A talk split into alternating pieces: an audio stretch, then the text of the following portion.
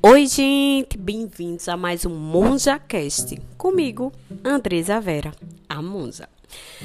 Eu tava pensando, por que é tão difícil sair de um casamento, mesmo sabendo que ele não está dando certo?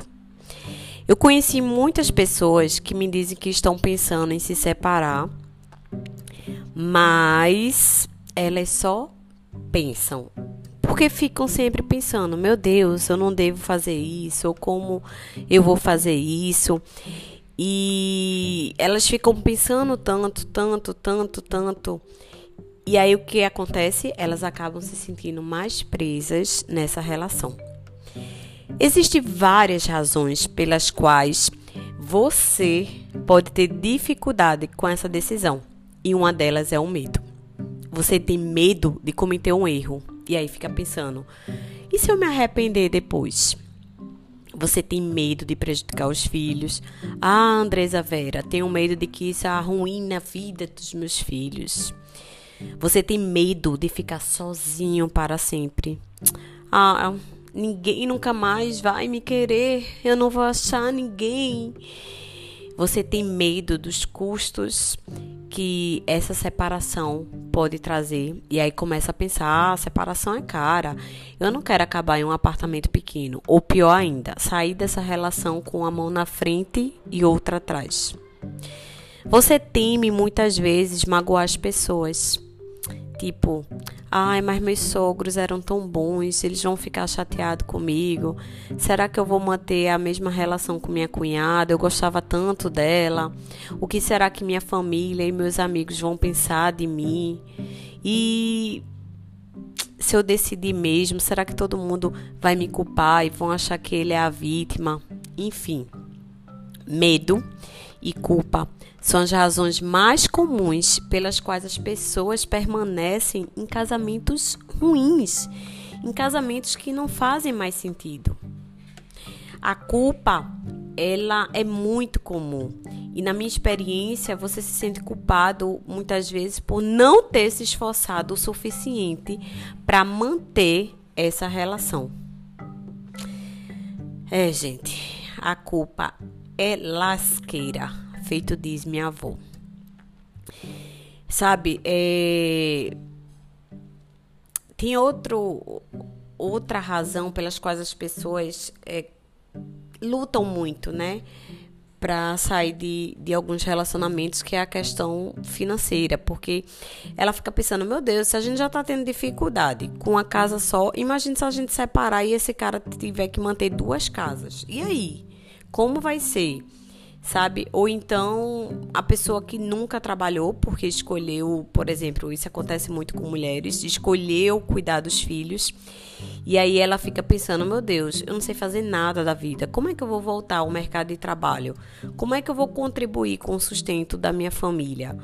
E aí ela prefere ficar, né, nesse relacionamento, presa a esse relacionamento ruim por questões financeiras. Isso acontece muito, mas muito mesmo, é, em mulheres que resolveram passar o tempo integral cuidando dos filhos, né?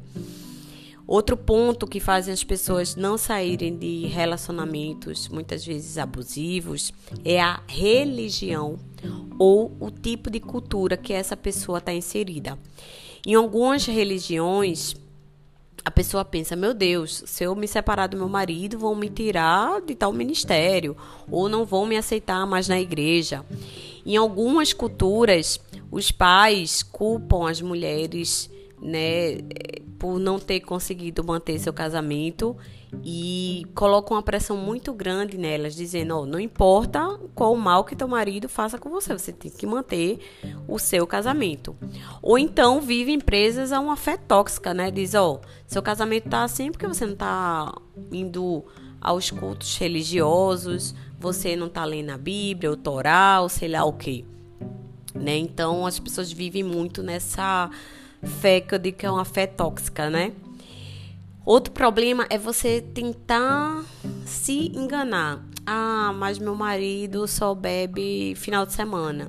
Só que seu marido bebe todos os dias. Ele bebe uma única cerveja, mas ele bebe todos os dias. No final de semana só é o pior, né? No final de semana ele só fica bêbado. Mas você tá vendo que o cara ele tá viciado, mas aí você tenta se enganar dizendo não, ele só bebe aos finais de semana. Ou então você tenta castigá-lo de alguma forma, ou não namorando, ou não dando atenção pelas coisas que ele faz no dia a dia, como deixar a toalha jogada em cima da cama, deixar um sapato pela casa, e você vai, vai se auto-enganando, dizer, não, um dia ele vai melhorar, um dia ele vai ser organizado. Entende? Outra coisa, você sente uma obrigação com aquele marido ou com aquela esposa. Por exemplo, quando você começou a namorar com seu marido, ele que tinha pago sua faculdade, ele que lhe sustentava, e aí ao longo do tempo, você, por exemplo, hoje ganha mais do que ele, só que independente disso, você já não tem uma relação tão boa. Aí você fica, ai meu Deus, mas eu não vou deixá-lo agora, porque meus avós até falavam, se eu comi o filé, agora eu tenho que roer o osso. Minha gente, isso é uma crença. E aí você pode estar tá tanto prejudicando a você mesmo como prejudicando o outro. Sabe, com essa teoria, ah, eu não posso deixá-lo porque ele me ajudou muito e eu não quero decepcionar ele, nem a família dele, belele, balalá, sabe? E, gente, essas razões são as razões que levam muita gente a não sair de um relacionamento. Muitas vezes esse relacionamento só é um namoro, tá?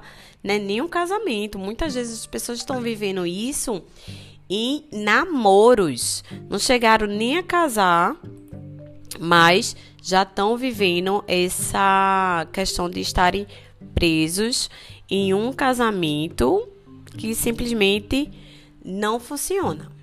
E a minha pergunta hoje do MonjaCast para você é: será que algumas dessas razões que eu falei aqui soa familiar para você?